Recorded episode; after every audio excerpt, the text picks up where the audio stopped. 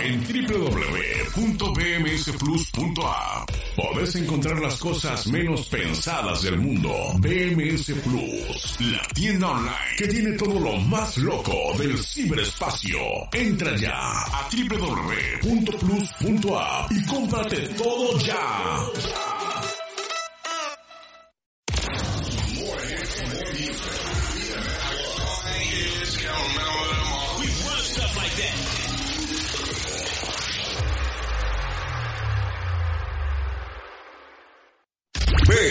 BMS Plus presenta Destino Fútbol 2.0 con la presentación de Marcelo Masanti. Arrancamos así. Señoras y señores, buenos días para todos, arrancando una nueva jornada primaveral en esta hermosa ciudad de Fort Worth. Estamos menos 5 grados Celsius, eh, algo así como unos 26 Fahrenheit. Eh, peligro de congelación, le cuento Echeverry. Señoras y señores, arrancamos un nuevo programa el día de hoy. El saludo desde acá, eh, desde acá profundamente para todos aquellos eh, que andan observando este programa a esta hora temprana de la mañana aquí en esta zona del mundo. ¿Cómo le va? ¿Cómo le va, señor Marcelo Masanti? Menos 5 grados centígrados. Sí, señor. Bien, ¿eh? Le bien, cuento, bien, le bien, cuento algo raro. Yo siento más frío cuando hay 3, 4 grados, por ejemplo, que cuando estamos menos cero. No sé por qué. Eh, No sé, soy yo. No sé. pero, y sí, obvio, pero, pero es obvio. ¿Usted, usted está escuchando lo que está me, me está no, diciendo? Cuando está menos cero siento menos frío que cuando está en 3, 4 grados, por ejemplo. Cuando estamos, por ejemplo, hoy siento Sí. menos frío que ayer. Hoy estamos menos 5 grados Celsius y estoy menos, me- tengo menos frío o de repente es la casa, ¿no? Que- Ahora lo entendí, porque usted dijo al revés. no, no dije al revés. Revise el Dijo bar. al No, revise el bar. Dijo- bueno, para mí cosa? lo dijo al revés, ¿eh? Qué cosa. Para mí dijo que sentía menos frío con cero Ah, grados que con menos Escuche bien, revise el. Bueno. Eh, le vamos a, a pedir a la gente, pero yo entendí que usted había dicho que sentía menos frío con cero que con menos cinco. Digo, pero no puede ser, si menos cinco hace más frío, pero bueno, está bien. Está, está- está bien. Debe ser que usted me pasó el frío de ahí para acá y, y bueno, qué, qué cosa bajar. Bueno, me- menos cinco grados, o sea, ayer lo veíamos todo olímpico, ¿eh? sin Ayer había bufanda. 20 y pico de grados. Ayer había 23 grados. Hizo llegar una hora. Una cosa de loco esto, Echeverry.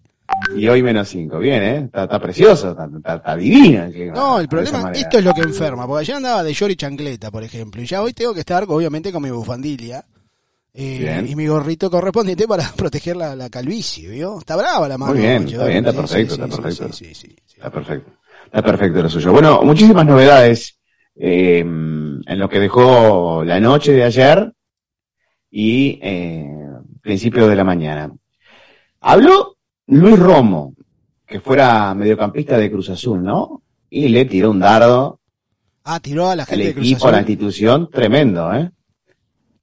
Jugador, dijo- de, jugador de selección, jugador de... de, de- de- Sí, sí, sí. Que salieran tantos, habla que algo no está bien, dijo Luis Romo, Ah, contra usted. Cruz Azul. Bueno, recordemos todo lo que se han ido, ¿no? El cabecita, usted no puede dejar ir a su goleador, no lo puede dejar ir. El hombre que le dio el título, básicamente, porque no me van a decir que el Chaquito es el, el gran goleador de No, porque no existe, ese bueno, muchacho no recordemos que a ¿no? Jonathan Rodríguez lo dejaron en el banco en los últimos partidos. Sí, bueno, pero terminó dándole el campeonato. Yo creo que los goles de cabeza son los que le dan el campeonato a Cruz Azul. Por eso, pero los últimos partidos, eh, que era algo inentendible, los últimos partidos de Cruz Azul, eh, estoy hablando de este torneo anterior, Jonathan Rodríguez no terminó jugando y no tenía lesión. Estaba bien. Lo ponían 10, 15 minutos. Y sin embargo, apostó por el Chaquito Jiménez. Qué sé yo, son esas decisiones que uno no entiende. Dijo eh, Luis Romo, en el tema de Cruz Azul, siendo Cruz Azul, impone un poco. Tengo grandes amigos con los que rompimos una racha muy negativa. Siempre jugar contra ellos me va a parecer muy bueno, esté donde esté. Sobre el tema de las salidas es un tema que no me gusta hablar.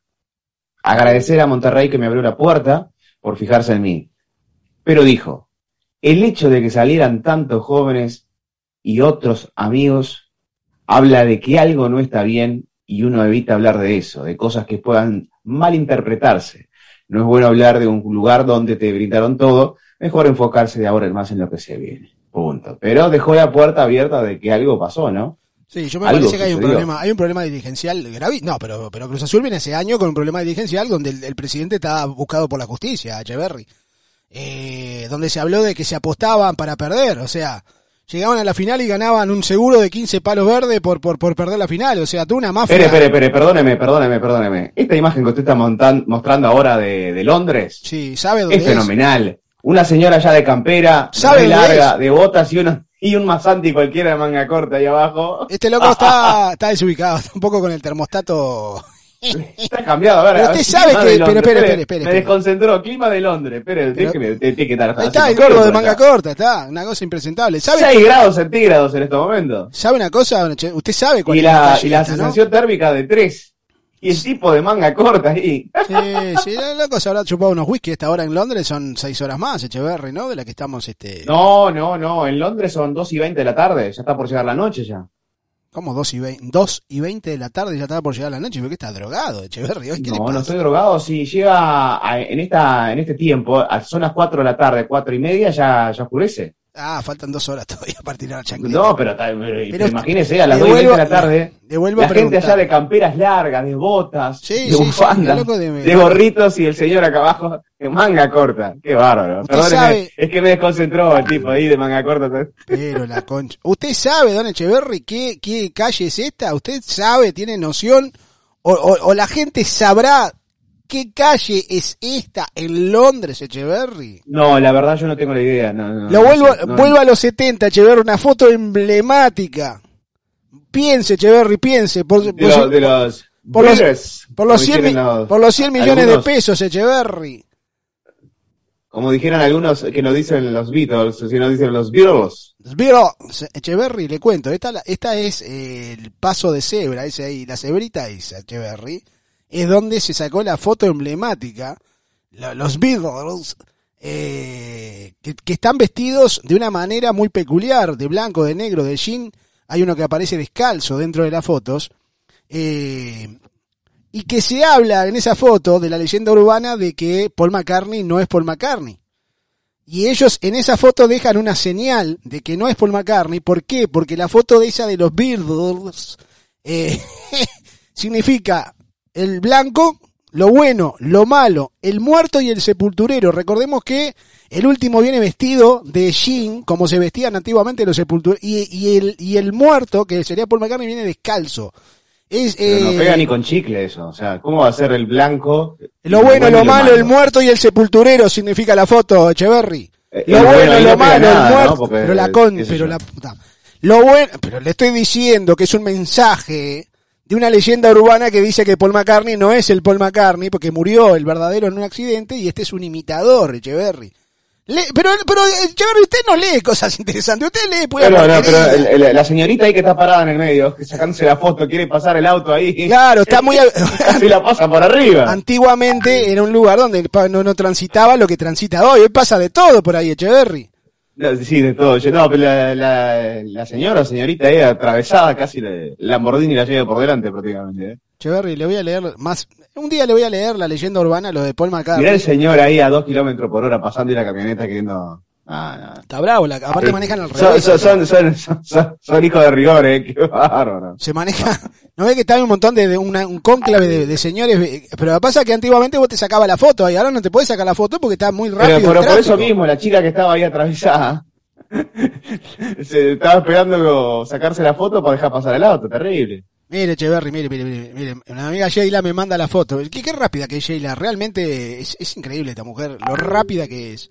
Acá están, acá están las fotos. Por eso el, la- el significado de la foto es lo bueno, lo malo, el muerto y el sepulturero. Harrison está vestido como los sepultureros de aquel, de aquel, de aquella, aquella época que se vestían todos de jean. Paul McCartney que va descalzo con un traje. No, Echeverry, eh, lea, por favor, las leyendas urbanas de Echeverry es una historia, es una historia muy, muy interesante, porque hasta el día Buen de hoy le preguntan, atrás, ¿eh? hasta el, ¿cómo? Buen Fusca el de atrás, el Vol- Volkswagen. Usted sabe ese. que hay un señor que lo, lo dijimos, creo que lo dijimos una vez. Está al lado, el- la foto no tiene mucho pixel, eh, Sheila. No, no, porque tendría que, aparte, eh, No la puedo yo, sé que era de antes, ¿no? Pero tener una, una posición inversa eh, para saber si es realmente ese es el lugar, ¿no? Cheverry, si la cámara está ahí, dice Abbey Road, ese ahí, créame que es el mi- es la misma, Cheverry. No, No sé, me falta la- la- la- el otro está, lado para está al revés, Cheverry, la foto. Está tomada. Por eso mismo, ya sé que está al revés, acá, pero me falta la toma de atrás para la ver cama- si realmente... pero, la, pero usted me pone en duda, Cheverry, la veracidad de, de esta cámara que yo le he instalado personalmente en Londres. No, no, no, de la cámara no tengo dudas, tengo dudas de la foto. Cheverry, esta foto emblemática. era- Podría haber sido cualquier cruzo de cualquier lado, o sea, qué sé yo. No, Cheverry, se hizo, ¿sabe por qué se hizo famosa esta foto? Una de las cosas, resulta ser que era un movimiento, ilústreme. era un movimiento urbano, el tema de los, de los Beatles, es, es como Bad Bunny ahora, por ejemplo, eh, salvando las diferencias que estos sí cantaban y Bad Bunny no canta, eh, pero le quiero decir que era, un, un- era, era tan importante lo que generaron, estos muchachos revolucionaron la música en el mundo, Cheverry, algunos dicen que no y otros dicen que sí, estos muchachos cambiaron la música del, del mundo, de lo que se venía escuchando hasta el momento. Hay un señor parado, hay un señor parado, si ustedes lo pueden No, ver en el auto, todavía sigue jodido la garganta. en el menos 5 grados, Echeverri, apenas me, me- por Dios. Hay un auto negro, no, no se me muera el aire, por favor, es lo único que le pido. si usted ve está el Fusca blanco, Fusca que supimos tener en algún momento, enfrente hay un auto negro y hay un señor parado. Ese señor parado, un día, está con las amigas de su hija eh, en una fiesta y empiezan a, vieron que se sacaron las fotos, vieron que se sacó, y el tipo le dijo, ¿cuál? ¿Esta foto? Y el viejo está parado, le dieron la foto, porque él aparece en la portada del disco, y la gente iba a pedirle autógrafos al viejo Echeverry. Después que se enteraron que era el que aparecía en la foto de los Beatles, se hizo mundialmente famoso el hombre. También una cosa realmente real. Está bien, está Por bien, Dios, me imagino que habrá recaudado un poquito de plata, pero... ¿Qué va a recaudar bueno. Echeverry? En aquella época no, no se recaudaba nada, Echeverry. Igual, igual el, el señor ahí que está parado, eh, frente al auto negro, un auto típico inglés, ¿no? De la época de los 60, de los 70, debería de haber tenido al menos una cámara para que nosotros pudiésemos hoy en día corroborar que la foto es verídica en esa zona. Capaz que se sacó en otro lado, qué sé yo. Pero la con... Echeverry, usted me pone en discusión, me pone en discusión la, la- la- veracidad de esta cámara que yo le instalé. Es que se sacó mal la foto, la foto tendría que haberse sacado al revés, donde está ahí No, está mal parada la, cámara. fuente. Si usted me Capaz que no estaba la fuente en esa época, pero bueno. Si estaba no, yo creo que no, no estaba esa rotonda que, que- que armaron ahí. Todo el mundo, miren los buses que pasan, Cheverry, les voy a mostrar, espere, espere. Los, la, ahora nos está mostrando nosotros y buses, los buses que pasan como pedo, pa- pasan como pedo por ahí, no, no hay manera, porque todo el boludo que va a esa calle va a pararse, obviamente, para, para sacarse la foto típica de ese lugar, Cheverry. O sea, no debe haber foto más, mira, mira, mira, mira, acá están los entretelones de esa foto. Eh, qué bien, Sheila, la verdad, Sheila, ¿dónde saca estas fotos usted realmente? Mira, ahí está, ¿no? Igual hay un semáforo ahí, ¿eh? Hay un semáforo. Sí, nadie si le da bola. Le, le aviso Echeverri, nadie le da bola al semáforo, todo el mundo No, largo. sé que no. Ahí, ahí, ahí hay uno sacándose el foto, ¿no? Espero que pasaran todos, sí. Mira, ahí está, ahí está, eh, John Lennon, Paul McCartney de chanclas ahí, pero en la foto sale descalzo. Y una señora que se acerca muy amablemente y dice, ¿quién son estos peludos asquerosos? Y la señora obviamente no escuchaba mucho el tema de, de- de los Beatles y, y el rock and roll Echeverry, pero ahí está, una foto emblemática también, minutos antes de haberse tomado esta... Mire, y si usted mira Le, el edificio le faltaba un rojo... poquito de pixera a la foto, ¿no? Como el- decía usted, un el- de- Bueno, pero no le critiquemos la foto a Sheila tampoco, pero usted Echeverry, la verdad que... No, viene- no, Sheila no, Sheila no tiene la culpa. Que me manda la foto, usted le de- critica la foto a nuestra amiga Sheila Echeverry, por Dios. Si usted observa, Echeverry, es el mismo edificio rojo que aparece contra, el, contra la punta, está ahí. Y se- y Eh, son todos iguales allá en Londres. Pero qué cosa, Echeverry. Bueno, está bien, pongan. Usted, Liverpool usted la verdad que su mente, iguales. su mente sigue en tranquera, Echeverry. ¿Qué quiere que le diga? Todos- son todos, son todos de ladrillo, todos, las ventanas son todas iguales, qué sé yo, no sé. Qué cosa, Pero bueno, Bueno, le iba a contar la anécdota de cosas, no le cuento nada. Se va, se va. Ahí está, mira, acá Bueno, está. cuente, cuente, cuente. No, cuente, no, no, cuente. que dice la leyenda urbana. Búsquelo, Echeverry. Muerte de, John- de, de Paul McCartney, ponga. Y le va a aparecer. Pero qué quiere que la foto es de los 70, que bueno, Sí, hermano, pero por Dios, ni fotos había en ese momento, Echeverry, por Dios. Acá está mejor la foto, acá sale un poco mejor. Mirá, mirá, fantástica. El señor se ve parado allá atrás en el auto negro. Eh, y bueno, Echeverry, ¿qué quiere que le? Le traigo un poco de cultura general, un poco de... de- de- y usted, la verdad que siempre lo... Ah, ve, eso tiene un poquito de zoom. Esta está, más, esta está más linda, esta creo que es la tapa del, del disco. Es una de las tapas de, de ese disco fantástico. Hasta la cebra Ah, cambiaron los... ¿vio A, ver, a ver, sí, eso, eso le iba a decir. La, la foto interior, muéstrame la cebra, porque está diferente la cebra. A ver. La foto, Sí, la está, primera acá- foto, acá la, acá la foto. Acá está, es diferente la cebra, tiene razón Echeverry. Nos está mandando ¿Vio? fotos trucadas. ¡Ajá! ¿Vio? ¿Se dio cuenta? No, nos está mandando fotos trucadas nuestra amiga Sheila. Ah, vio, le dije, o sea, yo, yo me fijo en todos los detalles, ¿eh? En la foto esa que aparece, parece ser original en la primera, la cebra es diferente a la segunda, está trucada. Le hicieron con la cebra, mirá, toda modificada. Tienes razón Echeverry, ahora, ahora me deja pensando. ¿eh? a ver, muéstreme la foto primera, quiero ver si no habían menos autos en la primera foto, en la más vieja. A ver, le digo, a ver, a ver. La foto más vieja. Claro, recuerde Echeverry. Sí, a ver, hay uno, dos, tres, cuatro, cinco, seis, seis autos. Y en la otra Echeverry aparece uno, dos, tres, cuatro, cinco, seis, siete, ocho, nueve, diez, once, doce. No, no, no. Esto, esto es Oh, magia, no, no, no, no, no, no. Esto es magia. Eh, Eso es más que trucado, ¿eh? Eso es... hmm. Ya está. Los autos y la cebra. ¿Sabe qué, Sheila? La verdad que me, me deja, me deja pensando ahora la, la- le di, yo le dije, ¿eh? Lo Yo le dije. qué cosa, Echeverry. Tengo mensaje de la gente para meternos ya en el mundo deportivo. Ya ganó Peñarol ayer, grande Peñarol frente a Nublense, gol de No, Cervini. una vergüenza. Y se les apagó la luz. Pero, una yo- vergüenza que se apagó la luz. pero Dios mío, ¿pero dónde van a jugar? ¿Por qué juegan en esos lugares? eh? Por Dios, Echeverry. Tengo mensaje ya de la gente. Ayer le mandé a Jesús Medina, Jesús Medina que compartimos un asadito ahí en, en, en, en- Sí, todos los días lo cuenta, sí. Pero me manda un mensaje, está preocupado Jesús Medina. Dice, dice, o sea que somos muy gays, pues según el señor que pasamos ayer, de que el asado es para, para, lamentablemente no, este hombre que se fue de boca en una película que le recomiendo no ver, Echeverry, está preocupado Jesús Medina, porque yo le corté pedacito de carne y se lo di con el cuchillo en la boca prácticamente, en la Ah, boca, en su mano. Y Jesús Medina me parece que no ha podido dormir, Echeverry, a ver qué nos dice. Buenos días, buenos días, monstruos. Saludos, Marce. Saludos, el señor Pelito Mojado. Jesús Medina por aquí desde Luisiana. Bueno, aquí aparecí de temprano. Ya no, ayer estuve agazapado y escuché cuando nos pegaron, pero bueno, ajá. Ya, ya me acostumbré. Y con respecto al video del señor del asado, bueno, este, Marce se tiene que repetir, ese asado estuvo muy bueno. No, no. Y ya, y a estas alturas de la vida ya, ya estamos más allá del bien y el mal. Entonces ya todo, todo suma, como dicen. Saludos, monstruos. Un abrazo, un abrazo, sí, pero qué, qué, qué, qué feo este señor, por Dios. Tengo más mensajes, Echeverry, hasta ahora, a ver qué dice la amigos gente. de BMS Oh, mira el otro, mira. Aquí, el vecino frizándose, trabajando con todo. Mira, a la orilla del lago. Lindo, me pegas un bañito. Mira, Qué lindo, qué lindo lugar para, para. ¿Qué hace el lago? Un lago menos 5 grados y el loco metido dentro de un lago, Echeverry. No, por Dios, terrible. por Dios, por Dios. El, el lago congelado, ¿no? Ah, mirá, me mandan la foto, Echeverry. Me mandan la foto. Me mandan otra foto de los Beatles. Y aparece alguien que. Cuidado, eh. Mírela usted, Echeverry, y saque sus propias conclusiones. Veo una cabeza allá atrás. Creo que la cabeza es el culichi.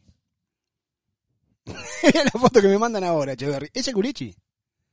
Mire, mire, mire. Mire. Ah. Le hicieron. ¿Qué hace culichi a esta hora de la mañana ahí? ¿Qué cosa? ¿Sí? Hoy no apareció. Es el culichi, Echeverry. Le ampliaron la cabeza, no era el señor, era el culichi. Se- A ver, a ver, no, no lo vi hoy, porque los días anteriores venía bien, ¿eh? Sí, hoy se ve que no, no No, laburó hoy. siguió de largo, loco. Está bien, está bien, Echeverry, que descanse. Pero mire usted lo que de uno descubre con, con los años. con los años.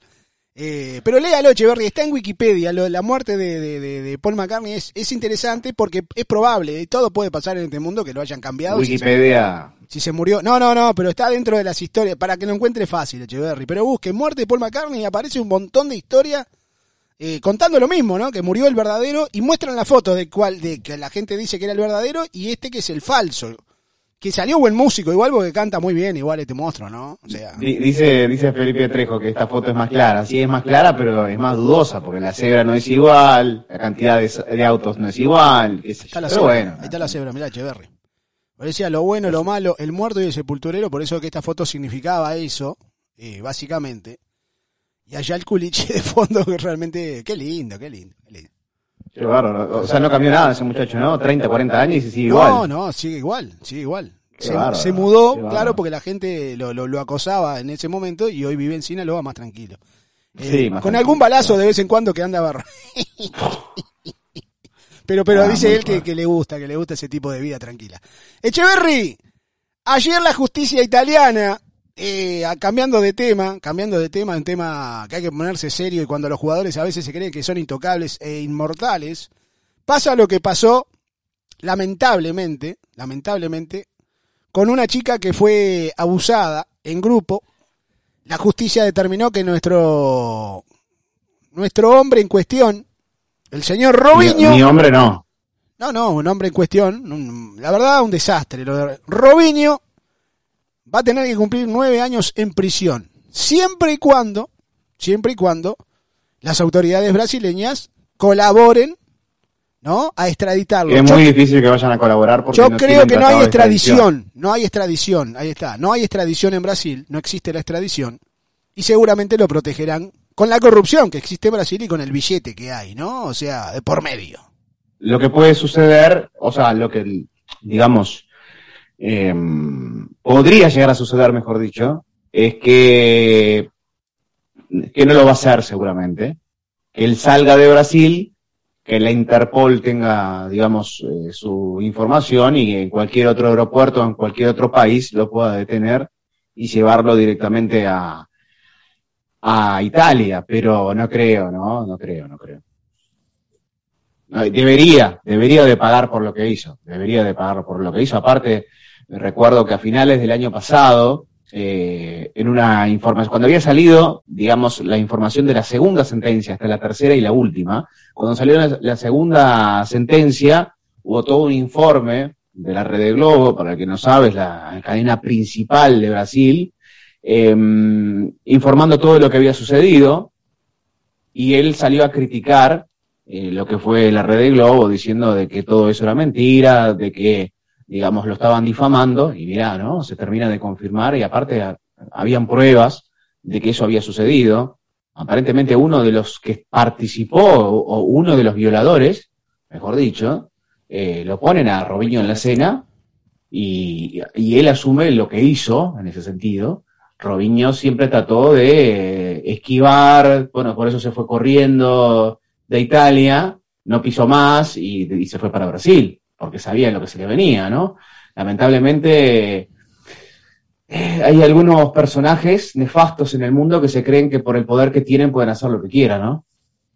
Eh, yo, esto, esto es lo que le pasa a los jugadores, esto. Lamentablemente agarran tanto dinero, Echeverry, eh, y digo lamentablemente porque no están preparados, ¿no? Ni mentalmente ni en su entorno, porque también cuatro amigos de este muchacho estarían implicados dentro de lo que fue la, la violación en grupo, realmente detestable. Eh, y Pero lamentablemente... aparentemente fue Robinho el que gestionó todo, ¿no? A ver, eh, lo que fue la, la ida al lugar parece ser que fue Robinho el que lo, el que organizó, digamos, la ida a ese lugar. Pero eh, digo, ya no, no, no, no, no, porque estamos hablando de un Robinho eh, que ya tenía rodaje internacional, ¿no? No, no, no, no era un Robinho que digamos No, no, ya tenía había 18 pasado- años. y- por tampoco es justificable, por la duda digo, porque siempre hay alguno que no, porque no vas a justificar, no, no estoy justificando nada, ¿eh? Estamos hablando de un tipo que ya tenía sus años y, y- y sabía perfectamente lo que estaba haciendo Tipo y no, grande, ¿no? tiene excusa ni disculpa ni nada. Tipo grande, tipo grande. Sí. tipo grande. Y la verdad, y lamentable por, por, por, por, por la situación que, que, que, que generan este tipo de personajes. ¿no? Debería que, de se, pagar por lo que hizo. que se creen dioses y que la gente idolatra, lamentablemente. Yo dije, nunca tengas a un jugador de fútbol como ídolo, sí, respetá la trayectoria de repente y que te guste cómo juega, pero nunca lo tengas como ídolo porque es un tipo que eh, de repente le pega bien en la pelota y, y no todos le pegan bien en la pelota, que también hay que decirlo. Eh, y nada más. Y nada más. Lamentablemente consigue mucho dinero muy joven. Y esto, y esto es el tema que le voy a llevar. Mire usted, sale una nota donde habla la razón por la cual se pierden los talentos en el fútbol mexicano. Y yo no sé si usted se acuerda, eh, a la momia, la momia Gómez, un jugador que pintaba para ser uno de los futuros cracks del fútbol mexicano, del fútbol azteca, eh, se termina perdiendo. Y habla alguien, habla alguien, que es el formador de estos jugadores, y que lamentablemente él ve como se han perdido muchísimo talento en México por la mala asesoría que tiene en su entorno, porque los padres tampoco colaboran mucho, que son gente que lamentablemente no son muy estudiadas, que no están preparados y que se creen que su hijo le va a salvar la vida y los va a hacer millonario del día a la noche. ¿Qué puede pasar? Y seguramente va a pasar en muchos casos pero que no están preparados mentalmente, Echeverry, que era lo que yo decía en estos días, que es como sacarse la lotería, cuando usted está más preocupado de recibir lo que te va a dar el porcentaje del próximo pase que de jugar al fútbol, eh, que tu entorno ya la si usted ve, y, creo que ha pasado en varios casos, si usted me puede corregir, Echeverry, en Uruguay, la mamá de estos muchachos ya empieza a salir hasta en la prensa, dan notas, hablan con los periodistas, y ya la vieja se va y se mete en la peluquería, veo, y se arregla las manos, y se, se, arregla los, los, los comedores y toda la historia, porque les cambia la vida. El problema es, problema es, y esto le pasó, por ejemplo, a Javier Chicharito Hernández, que usted me dirá, tipo que está en otro nivel, un tipo que consiguió eh, irse al fútbol extranjero, que jugó en el Manchester United, o sea, bueno, que jugó, sí, tuvo una buena temporada, después comió banco como corresponde, eh, que comió banco en el Real Madrid, pero el tipo se hizo de muy buenos contratos y de muy buen dinero en el pasaje por el fútbol europeo, y era él el referente del ataque del, del conjunto mexicano. Se hablaba que Chicharito en algún momento llegó a tener hasta 29, 29, 29, 30 personas alrededor de él, y cuando se hablaba de que perdió el piso, era porque estos 30 amistades, familiares, lo aconsejaban de que él era el mejor. Y cuando vos tenés 30 personas que todo el día te están diciendo que vos sos el mejor y que sos Dios y que sos esto, y, vos te la terminás creyendo, eh, querido Echeverry. Esto pasa. No pasa solamente en los muchachos que recién estarían surgiendo, sino también en aquellos que están, entre comillas, consolidados y que están mal orientados y que están mal aconsejados. Y que Chicharito, si usted se pone a mirar, después del Manchester United y o Real Madrid, que fueron pases fugaces, que fueron que seguramente en 10 años el hincha de Real Madrid no se va a acordar de quién era el Chicharito, ni en el Manchester United tampoco. Empezó en declive y empezó a caer, no solamente su rendimiento dentro de la cancha, que cada vez convertía menos goles, que estaba más mediático, que estaba más preocupado de la fama de hacerse famoso y salir en los medios de comunicación que de jugar al fútbol. Y se fue perdiendo. Aquel jugador que podía haber explotado, si se hubiese quedado a entrenar, qué sé yo, en vez de estar en las redes sociales o tener un coach para hacer videos de YouTube, se hubiese entrenado, hubiese pateado al arco, hubiese mejorado su técnica. Lamentablemente están mal asesorados y tan mal asesorados que no solamente se pierden los talentos, que se van a seguir perdiendo porque no hay una preparación con los años que uno tiene en esto, don Echeverry, yo me parece que lo más eh, aconsejable es que se hagan los equipos de jugadores, pero que los obliguen a estudiar. Yo creo que hay, hay, lugares en México que pasa, creo que en Pumas es uno de ellos, donde se los obliga a los jugadores a tener una carrera universitaria.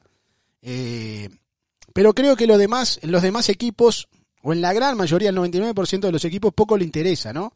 Solo le interesa sacarle el jugo al jugador, sacar el máximo provecho tratar de venderlo de la mejor manera posible y no nos olvidemos nunca que es un negocio. Lo que pasa es que el jugador eso no lo entiende y el jugador cree que como le llega la plata fácil la va a tener fácil toda la vida.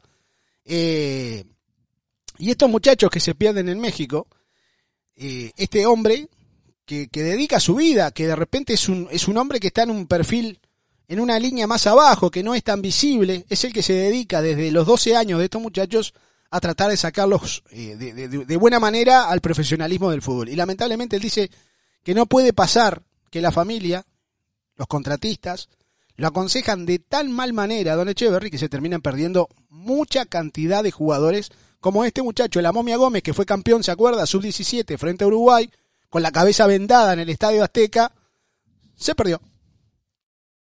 Es que, a ver, eh, yo creo que lo que pasa que hay dos cosas diferentes y por las dudas quiero aclarar porque es un tema serio y vaya que alguno lo malinterprete. No tiene nada que ver con lo de Robiño, ¿eh? Por las dudas, en ese sentido no tiene nada que ver con lo de Robiño.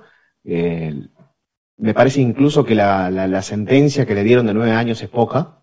Me parece que si hubiese sido cualquier otro ser eh, humano, le hubiesen dado cadena perpetua o 30 años o 35 años, no, no, sé cómo es la legislación italiana, pero no le hubiesen dado nueve años.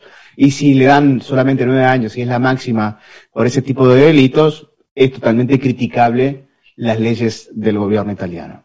Punto. Cambio de tema.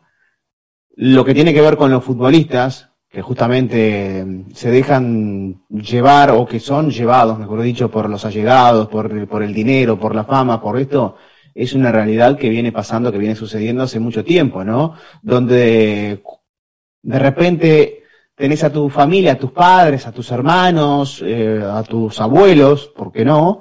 Eh, al lado tuyo y después que tenés un contrato millonario, te comienzan a llover amigos como nunca antes, ¿no? Y ahí uno dice, epa, ¿qué pasó acá? Y hay muchos que de repente que como no tienen el estudio, no tienen la capacidad de discernir entre lo que está bien y lo que está mal, se dejan llevar por eso y, está bien, vengan. Y, y eso es lo que después te termina exprimiendo, lo que te termina llevando por el mal camino, porque precisamente no tenés una muy buena preparación y no tenés la capacidad de, de, de, de poder, en ese sentido, discernir qué es lo bueno y qué es lo malo. Me parece muy bueno lo que hacen muchos de los equipos que implica un esfuerzo e implica una erogación económica muy importante, que desde que estás en divisiones juveniles, a vos te obliguen a estudiar. Si estudias, jugás. Si no estudias, acá no tenés oportunidad. Entonces, él les ha permitido a muchos futbolistas, al menos, culminar los ciclos de secundaria, tener la posibilidad de estudiar un idioma, el inglés principalmente, que se sepan defender. Yo nunca me voy a olvidar eh, lo que pasó, por ejemplo, con Diego Forlán. ¿Se acuerda cuando fue a presentar, lo fueron a presentar al Manchester United? Nadie le preguntó nada y estaba un traductor. Y dijo, no, no, yo me defiendo, yo hablo inglés. Y todo el mundo, y en aquella época todo el mundo quedó así, ¿no? Como diciendo, porque claro, estaban tan acostumbrados que llegaban los latinos a jugar al fútbol inglés, que no eran muchos como ahora. Bueno, Chicharito hablaba no sabían inglés. inglés. ¿eh? Chicharito hablaba inglés también, ¿eh? Preparado, Chicharito. Lo que pasa que Pero ya, fue, pero ya fue después, ¿no? se rodeó, Ya- ya- ya- se rodeó mal. Sí, pero ya fue después, eh, ya fue después. Yo lo que voy es, más allá de que en este caso Chicharito supiera inglés, es que estoy totalmente a favor y me parece que tendrían que haber muchos clubes que primero obliguen, entre comillas, a los futbolistas a que estudien, a que se capaciten, a que sean personas, No, son, que sean individuos de bien, son personas. y después, bueno, que, que salgan por ahí y que den lo mejor de sí, pero que también estén capacitados y sepan cómo desenvolverse ante una situación determinada.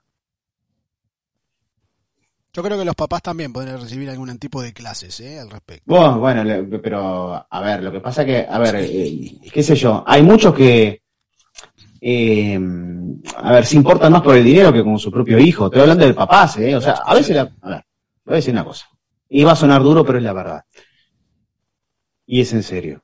Muchas veces, la peor podredumbre está en la familia y no en los amigos, ¿eh? A veces lo peor está dentro de casa o cerca de- de- de tu familia o tu familia mismo, es lo peor. O sea, cuando hablo de cerca de tu familia me refiero, no sé, a primos, a tíos, a lo que sea, que lo que buscan eh, es aprovecharse de una situación determinada.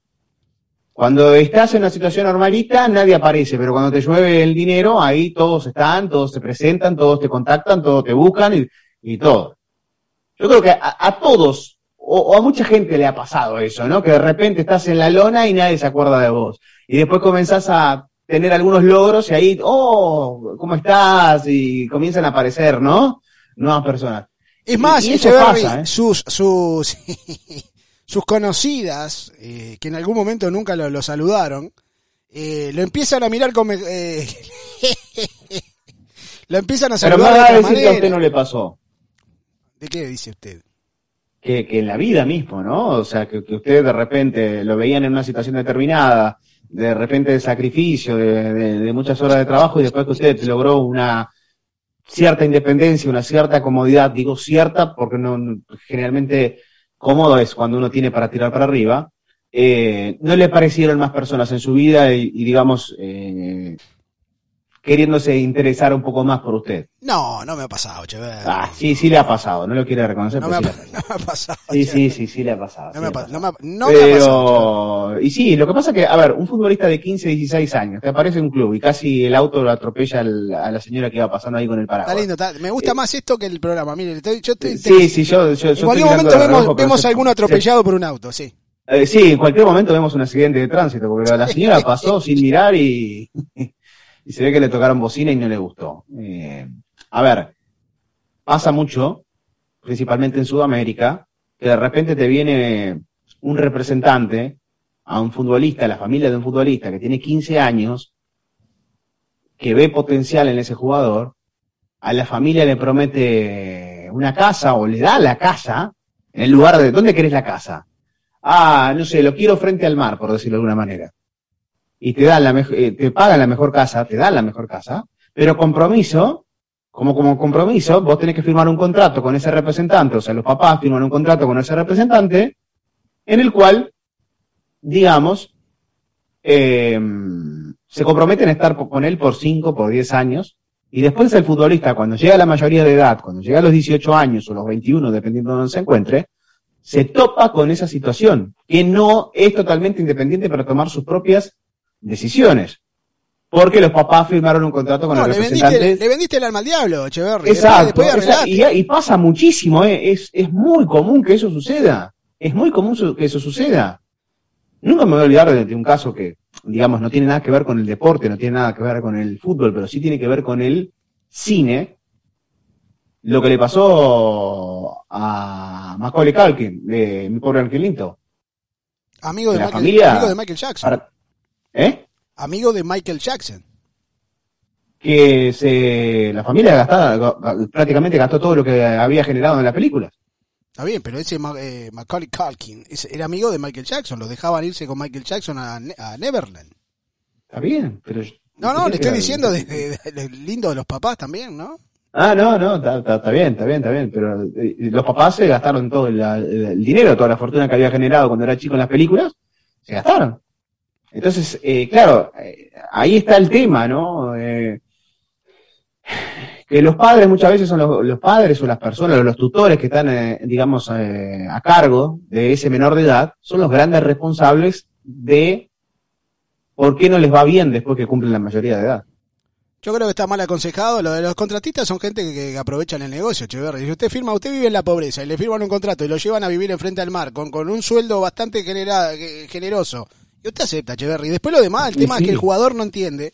El jugador no entiende razones, poco estudiado, igual que los padres, eh, y seguramente, seguramente va a pasar lo que le pasó a Robinho, lo que le pasó al, emperador Adriano, lo que, y lo que le está pasando a Neymar, por ejemplo, eh, lo que le pasó a Javier Chicharito Hernández, que se desvirtuó totalmente, que se cree que era, eh, que era un coach y era un, dios de, lo que, las boludeces que decía, que bueno, lamentablemente terminamos viendo y paga el fútbol. Por todos estos pelotubis paga, termina pagando el fútbol. Hablemos un poco de fútbol, don Echeverri. Ayer lo vi muy, muy. ¿Cómo le fue ayer el partido del Manchester? Eh, me fue bien, me fue bien. Hubo una polémica en el partido, más allá del triunfo del Manchester United, cuando el técnico Ranick eh, sacó a Cristiano Ronaldo al minuto 70. Se enojó Para poner a Maguire. La calentura de Cristiano. Justo Maguire, que había tenido problemas internos, ¿no? Pero claro, lo sacó a Cristiano y lo puso a Maguire. Aparte, un cambio que le pudo haber salido muy mal al Manchester United, porque estaba ganando 3 a 0, después se puso 3 a 1 al Brentford. Diga que no le dio, porque si fuera otro equipo de repente capaz que lo empataba, porque en la Premier todo pudo suceder en los últimos minutos. Eh, la calentura, revolvió la campera, se, iba a sentar en el banco suplente, se sentó en las escalinatas. Y después, para colmo, uno de los jugadores que había entrado por eh, Greenwood, eh, estoy hablando de Rashford, termina anotando el tercer gol, y en ese tercer gol las cámaras, en vez de enfocar a Rashford en el festejo, van a Cristiano, y el técnico va, eh, trata de, mimarlo, de decirle, bueno, tranquilo, viste, te estoy tratando de descansar, te estoy tratando de... Cuando estás en medio de una polémica donde Cristiano Ronaldo hace 10 días había dicho de que así era imposible, de que él no quería estar en un equipo que estuviera fuera de, competencias internacionales, que quería que el equipo estuviera con más refuerzos. Bueno, lo cierto es que eh, se generó la polémica, ¿no? Y, y, en una de las tomas se lo ve decir, tal vez mi inglés no es muy, no es muy bueno, o lo vi después del partido, diciendo, ¿por qué a mí? ¿Por qué a mí? O sea, ¿por qué me sacaste a mí? Entonces esa fue la, digamos, em, lo que más eh, llamó la atención Eh, y el técnico después trató de bajar los decibeles en la conferencia de prensa, pero la calentura de Cristiano Ronaldo fue Ah, muy... aparte lo que vende, vende más eso que que, que- que hayan ganado. ¿no? Totalmente. Lo, lo importante no era que el Manchester United iba a ganar el partido, que ganó el partido. Lo más importante era lo que, digamos, y lo que se terminó generando después. Justamente lo que los tabloides ingleses iban a aprovechar esa situación para generar polémicas. Si algo, o sea, si le da de comer a un tabloide inglés, marchaste, ¿no? Eh, sea el que sea, marchaste. Son bravos, Echeverri. Los ingleses, sabemos que los ingleses son, son bastante complicados, complications. Eh, pero bueno, ganó el Manchester United, me alegra. Hoy hay partido, Echeverri, ¿tiene partido el día de hoy? Hoy estamos haciendo la Copa de la Liga, partido de vuelta entre Arsenal y Liverpool, en la ida igualaron 0 a 0 en Anfield, así que hoy estaremos desde las dos y media de la tarde del este, hoy es más temprano que ayer y que antes de ayer, dos y media de la tarde horario del este, o una 30 centro, 11 y 30 de la mañana del Pacífico, así que lo esperamos en Urbo Alejandro, eh, Perfecto. así que los que puedan, ahí estamos. Perfecto. Y decir a la gente que hoy está cancha neutral a tarde de la noche para usted, don Echeverri. Estarán los muchachos comandados por Clau Germán. eh, haciendo un nuevo programa el día de hoy, así que me dijo, publicitame, publicitame que, que estamos hoy. Sí, bueno, perfecto. Cancha neutral hoy, 9 de la noche, horario... Vamos a ver Claudio Germán, que le está yendo muy bien en los relatos, eh, me alegra Anda mucho bien, anda bien, anda bien. Le, está yendo muy bien en lo tenemos bien. ¿no? Paramount, ¿qué, no? ¿Cómo, cómo? ¿Está en Paramount? Eh, creo que sí, Echeverri. Usted no, sabe- usted no sabe qué bárbaro. No, no tengo idea dónde vivo yo y me pregunta dónde trabaja el otro, Echeverri, por Dios. Qué bárbaro. Por Dios. Eh... Tengo mensaje, Echeverry, nos manda, mire, nos manda el Coco Ferrari video, el Coco Ferrari que se quiere hacer famoso, le cuento. Ayer nunca contestó cuán- cuál era la totalidad de los metros cuadrados de su casa, o sea que me parece que me quedé corto, me parece que no son solo 150 metros cuadrados. ¿eh? No, Echeverry, millonario este hombre. A ver, ¿qué dice? Bueno, bueno, amigos de Destino Fútbol, Destino Fútbol Cultural. No, eso le corresponde a Villanueva. Bueno, para los que dicen que no trabajo, acá estoy en la oficina. Este, ¿Qué suena ahí? Memo dice que ¿Lo están llamando o qué? niños y todo eso. Puede ser, puede ser, pero no es culpa mía.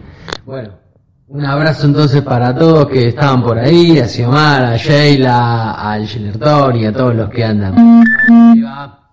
Pero yo digo, mandás un mensaje o te están llamando por teléfono, pero tenés que ser, pero ese amigo mío tenés que ser, sos un pelotudo. Pero es un Eh, boludo, en la en- en ¿Está en la oficina o está en una habitación de su casa? ahí? No, es la casa, la oficina es la casa. Ahí trabaja él, Ah, bueno. Toda la vida ha trabajado ahí. No Está se bien. mueve la casa, es un vago. Es un vago, Echeverry. Qué Está cansado, vas, duerme y vuelve y se vuelve a seguir trabajando. Es un vago, una bar. No, eh, dice el Coco Ferrari que contestó, sí, no, no, no contestó. Usted dijo que tenía, creo que 50 metros cuadrados eh, el frente y 35 el fondo, pero nunca dijo la casa en sí, cuántos metros cuadrados tiene su casa para sumar el total. Pero bueno. Vio lo que va a pasar, eh, bueno, en realidad eh, ya lo hablamos algo con relación a, lo que iba a suceder en Francia por una legislación de que todo había surgido a raíz del caso Novak Djokovic, en el cual el gobierno francés eh, tomó la decisión de que todo aquel que no esté vacunado no puede ir a restaurantes, no, no va a poder ir a restaurantes, no podrá Bueno, ir dijo- a espectáculos públicos. Lo dijo el, ¿Eh? presidente, lo dijo el presidente. Eh, sí, Emmanuel Macron. Me voy a, Y esto va a afectar, a por ejemplo, a la Champions, ¿no? Eh, a la Europa League, o sea, a los equipos que no es, que no tengan futbolistas vacunados, o sea, esos futbolistas que no estén vacunados no van a poder ingresar a Francia, o sea, que no van a poder jugar. Yo creo que la gran mayoría está vacunado. Yo no, no sé. En el Real Madrid, por ejemplo, que tiene que jugar con el Paris Saint-Germain, aparentemente todos están vacunados, pero habrá que ver el resto de los equipos, ¿no? Y lo que va a pasar de ahora en más. Eh, me parece que es algo que se va a venir, ¿eh? Para, el, pa- para el mundo en sí. Se lo digo- Digamos, se lo si no está verdad. vacunado, Se lo digo de verdad, Echeverry. Yo llevo tres vacunas y me puse la de la gripe y me tiene bastante cansado, es tedioso. Me rompe soberanamente, lo quiero decir así, suave, ¿no? A esta hora de la mañana, me, so- me rompe soberanamente las pelotas. Me tiene realmente cansado eh, porque aparentemente habría que darse una cuarta de refuerzo, una cosa que vos decís, bueno, está muchachos, démela, de- mándemela por correo y me la tomo a la mañana con un café con leche. Porque la verdad que ya estoy bastante cansado, es bastante tedioso esto eh, de que se ha experimentado, lamentablemente también hay que decirlo, porque estamos ante algo nuevo que nunca había sucedido, eh, la gripe española, pero ninguno, ninguno de los que nos mira hoy ha estado presente en la gripe española. Y no Oh, sabemos si los datos son... del, No sa- fue el- al inicio de los 1900, ¿no? Claro, no bueno, sí, hay algunos colegas que, que han estado Que todavía están, ¿no? Que se han O sea, que salvado. sobrevivieron a la gripe española.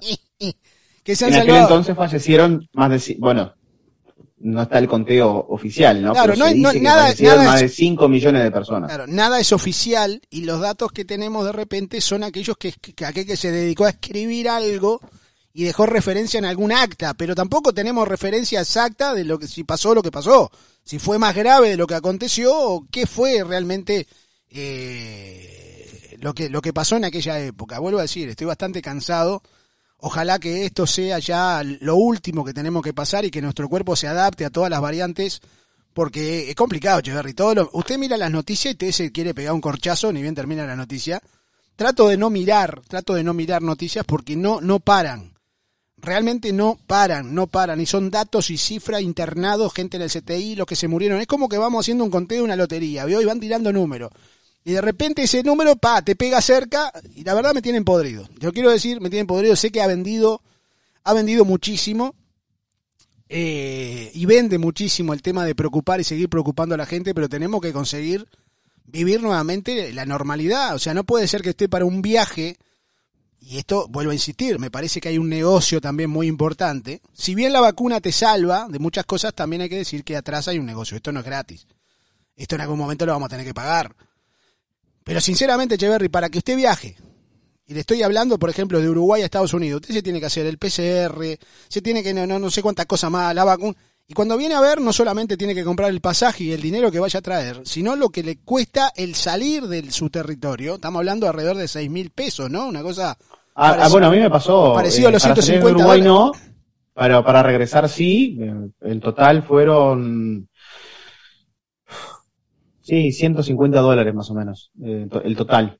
Para volver O sea, a ingresar. Es complicado. O sea, yo me tiene, yo, yo entiendo a la gente, entiendo todo, entiendo todo.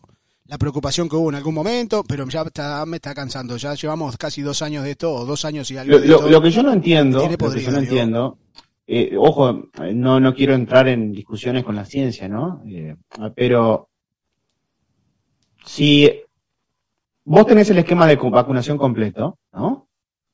Que supuestamente lo que va a hacer es tratar de, mm, de que no vayas a un hospital que, que, que la pases mal, porque hemos visto y están los números que se digan de que la gente que no está vacunada o que no tiene el esquema de vacunación completo es la que peor la pasa. Y eso, eso son cosas que, digamos, lo hemos aprendido a medida que fueron pasando los meses. Pero si vos tenés el esquema de vacunación completo y podés viajar, que no te pidan el PCR. Y el uno me dirá, sí, pero ¿y si sos positivo podés contagiar a alguien. Puedo contagiar a alguien que no esté vacunado, pero si yo cumplí con lo que me están pidiendo, si yo cumplí a rajatabla, por mi salud, por la salud de los seres que quiero, por la salud de la gente que está a mi lado, ¿por qué tengo que hacerme un test PCR? Si todavía, digamos, eh, ya, ya tengo el esquema de vacunación completo. Si vos me decís que no tengo el esquema de vacunación completo, está bien que me pidas el PCR. Pero me rompe un poquito que vos me digas, tenés que tener el, el esquema de vacunación completo, pero además tenés que pa- pagar el PCR. Entonces, ahí ya, con el tema de los PCR, me parece que están haciendo un negocio, las clínicas, pero brutal, brutal el negocio. Porque si vos hoy, digamos, necesitas para viajar, para ir a algún evento, eh, algo que no te cubre tu, digamos, eh, tu, eh, la empresa de salud a la cual tú perteneces, lo tenés que pagar. Y eso te sale muy caro. Entonces, me, me parece que eso ya se ha transformado en un negocio, ¿eh? en un negocio muy grande el tema de los PCR. Entonces, si vos tenés el esquema de vacunación completo y vos cumpliste, a ver, por más que seas positivo, o sea, la- no es tu culpa de que otro decida no vacunarse. No, no, o sea, no, es mi culpa y tal vez es polémico lo que estoy diciendo, pero realmente, si yo cumplo con el esquema de vacunación, si yo quiero cuidarme, quiero cuidar a la gente que quiero y la gente que quiero también está vacunada, ¿por qué yo tengo que presentar un test PCR por la gente que decidió no vacunarse? No, muchachos, si no te vacunaste, jodete, perdonen, ¿eh? Usted parece. Macron, Echeverry. Lo escucho y parece Macron. Pero es la verdad, el es la verdad. francés. Me estás exigiendo a mí que estoy vacunado, que tengo el esquema de vacunación completo, que encima pague un PCR. ¿Por qué? Entonces eso, eso la verdad no me termina de cerrar. Y lo peor de todo es que, ah, no, porque si estás con el esquema de vacunación completo y da la casualidad que te contagiaste, no podés viajar. Sí, yo, yo digo No, que no, podés, no podés regresar a tu país. está bien lo que Me hace parece Fran- una- está bien lo que hace Francia, por ejemplo, está bien lo que hace Francia en obligar eh, y lo que hizo Australia en su momento, que me parece que está bien que vos quieras cuidar a tus a tus a tus ciudadanos, a los que pagan los impuestos, a los que seguramente te voten en la próxima elección. Me parece que se hizo bien con lo de Djokovic, fue algo que está bien, no te querés vacunar y vos, ah, sos vivo y querés mentir en la, en la, en aduana, que, que, no estuviste visitando tal país o cual país, bueno, las leyes son claras, son justas y son para todos. Seguramente usted hubiese recibido un trato menos cordial de que recibió nuestro amigo Novak No, a mí me sacan de ahí de la, de la sala de ingreso de migración, me, me llevan a otro y lo que me va a derivar en una puerta para la salida en el siguiente avión. Le hubiesen pegado dos bolones el orto, hubieran sentado 14 horas esperando a que salga la próxima avión a su país bananero, por ejemplo. Totalmente. ¿No? Y, y ahí no hay nadie de amnistía, de los boludos que escriben en Twitter, eh, pro Djokovic, o decir, son unos pelotudos. La verdad, discúlpeme, no, pero este boludo no se quiso vacunar, se tiene que ir. Punto.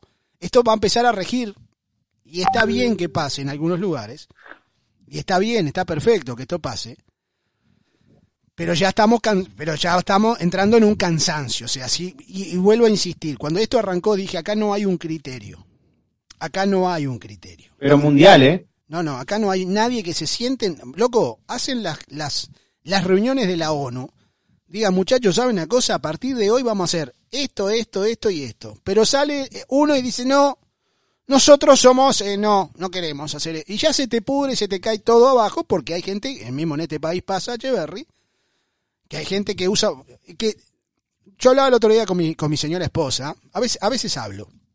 Eh, hay lugares, Echeverry, que te volvés loco, entras con máscara y todo el mundo te mira raro, porque están todos sin máscara.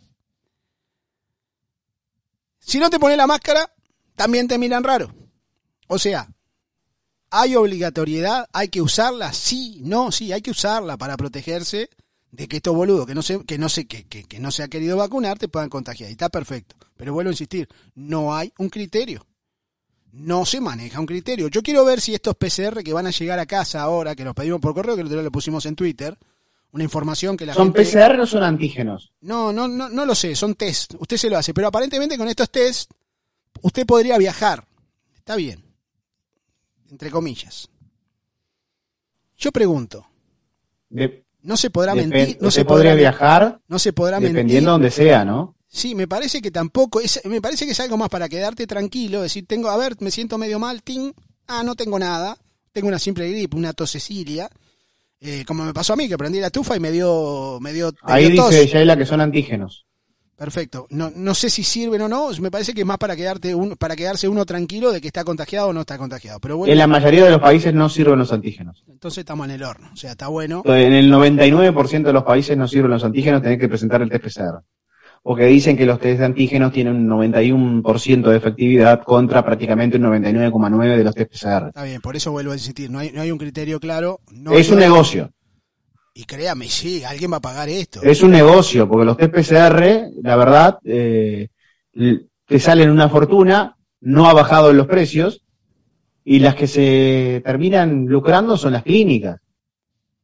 Sinceramente, y llega un punto que la verdad, vos entras a desconfiar si en ese país que vos estás de visita y tenés que realizarte los PCRs, digamos, para volver a tu país, qué tan efectivos son, y no hablo de los test PCR, hablo incluso de manipulación, porque, o oh casualidad, y hablo por mi caso, digo, me hago el test el viernes, ¿no? Me da negativo, y el domingo ya tengo síntomas fuertes, cuando supuestamente ya el viernes tendría que estar contagiado. Me tendría que haber dado positivo. Y eso le pasa a mucha gente, ¿no? Que, realizan los test PCR para volver a su país y todos dan negativo, milagrosamente. Llegas a tu país y sos positivo. O donde tenés el país de residencia. Entonces, como que, no sé, llega un punto que ya pensás que eh, eh, el tema de los PCR ya es un abuso hacia la población que está vacunada. Entonces, repito, si vos tenés el esquema de vacunación completo, no me tenés que obligar a que yo tenga que encima pagar por un test PCR para entrar a mi país. Estás cumpliendo con las normas. Si da la casualidad que soy positivo, pero tengo el esquema de vacunación completo, es el riesgo mío, el riesgo de mi, en este caso de mi señora, de que viajamos juntos, pero no es mi culpa de que el no vacunado eh, no se haya vacunado, no es mi culpa. O sea, ¿por qué yo me tengo que, por qué yo tengo que seguir invirtiendo dinero? ¿Por qué yo tengo que seguir gastando por culpa de estos individuos que no se vacunan? Tengo la amiga Sheila que tiene, me imagino que hablará de esto, que es una tipa que la vemos muy fuertemente en Twitter hablando ante los antivacunas. Quiero escucharla, quiero escucharla realmente. Eh, a ver qué nos dice nuestra amiga Sheila al respecto. Saludos muchachos, ¿Cómo espero que estén bien. El problema aquí son precisamente los antivacunas. Y para mí este es el año de cero tolerancia contra las antivacunas. Tuvieron más de un año para informarse cómo funcionan las vacunas, cómo fue que se erradicó el polio y cómo se han erradicado otras enfermedades en la mayoría de los países, como las, los que, las paperas, la viruela, la varicela, etcétera, etcétera. El problema es que hasta que no se alcance por lo menos un 85-90% de personas vacunadas, esto nunca va a terminar. La gente no estamos todos podridos. Yo estoy bastante podrida, como ustedes dicen, con la situación. Básicamente llevo estos dos años encerrada en mi casa eh, y es una situación ya insostenible y he hecho todo lo que tengo que hacer para cuidarme ahí, para cuidar a mi familia y para cuidar a los demás. Pero es que todavía el sentimiento antivacuna y antimascarilla es demasiado fuerte y eso es lo que hace que todavía el virus siga mutando y siga fortaleciendo fortaleciéndose. Yo creo que esta administración, como la de Biden que acaba de entrar, y no es que sea un santo, porque ningún político lo es, pero yo creo que no contaba con ese sentimiento antivacuna, antimascarilla, eh, que, que dejó la pasada administración de, del Trumpas, ¿no? Así que nosotros estamos, los que nos vacunamos, digo nosotros los vacunados, estamos podridos y los frustrados. Precisamente yo comparto ese sentimiento porque uno dice, yo hice todo lo que tengo que hacer y lo que me digan que tengo que hacer lo hago, pero hay demasiada gente que no ha hecho nada. Yo tengo personas en mi familia que no están sin vacunar y le he dicho, ¿sabes qué? No quiero saber de ti y así, y ha sido así y como digo, este año para mí es el año de cero tolerancia antivacuna. Antivacuna no, para mí no existe. Te jorobaste, no me importa, si te mueres, no, ni siquiera voy al velorio. Este, lamentablemente tenemos que seguir con este tema y estamos todos podridos. Yo solo comparto, pero ya, hay que vacunarse, hay que vacunarse todo el mundo y hasta que no se alcance por lo menos un 85-90% esto no va a terminar. Saludos muchachos. Abrazo fuerte, carácter. Yo le, yo, le, yo le digo un caso de Uruguay, ¿no? Por ejemplo. Eh, somos los mismos 3 millones y medio de personas. ¿No? Hay 700.000 personas que no están vacunadas. Póngale que en esos 700.000, eh, 200.000 sean niños. Eh, a ver, 500.000 por elección propia no están vacunados. Entonces, estamos hablando de Uruguay, pero imagínese el caso de Estados Unidos, lo que puede llegar a representar un 15-20% de la población, la cantidad de gente. Entonces, me, me parece injusto, digamos, está bien, o sea, a los no vacunados, que no puedan viajar, y me, alguno me dirá, pero esto es cortar la libertad. No, no, no, no, no, nadie te está cortando nada. Te están poniendo una regla, te están poniendo una ley que vos, digamos, si vos no querés cuidarte por vos, está bien, pero vas a terminar afectando lo que es aquellos que cumplieron la normativa, lo que, aquellos que sí quieren cuidarse, lo aquellos que, que sí quieren, digamos, eh, salir adelante y que desaparezca todo esto de una vez por todas. Entonces, me, parece eh, sumamente injusto para los que sí se vacunaron, para los que sí son responsables, que todavía tengan que seguir, pagando por culpa de estos, eh, de, de- estos muchachos. No, no, la verdad que no. La verdad que no. Eh, en eso eh, no estoy, no estoy de acuerdo. Me parece que tendría que cambiar. Si tenés el esquema de vacunación completo, porque, a ver, imagínate, yo me voy de viaje a tal lado, ¿no? Pongamos que me, sa- me sale un trabajo y tengo que viajar tres días. Y resulta que ese país me pide test PCR. Yo tengo el esquema de vacunación completo. Diga que Uruguay no está pidiendo para salir el esquema de vacunación, sino Sí, para que Estados. Unidos dijo que Uruguay es, eh, eh, le están, le están llamando la atención eh, a Uruguay. Pero por culpa de los no vacunados. altamente contagioso. Te mandan un Por metro. los no vacunados. Y lo que pasa es que estamos teniendo 10.000 casos por día de positivos. Pero esto se debe justamente a que eh, mucha gente ya se relajó, ya no le importa nada, entonces los ves en los buses y están sin tapabocas, eh, que eso es culpa del gobierno también. Eso es culpa del gobierno, porque así como fue firme durante un año y medio, ahora liberó todo por el tema de la economía.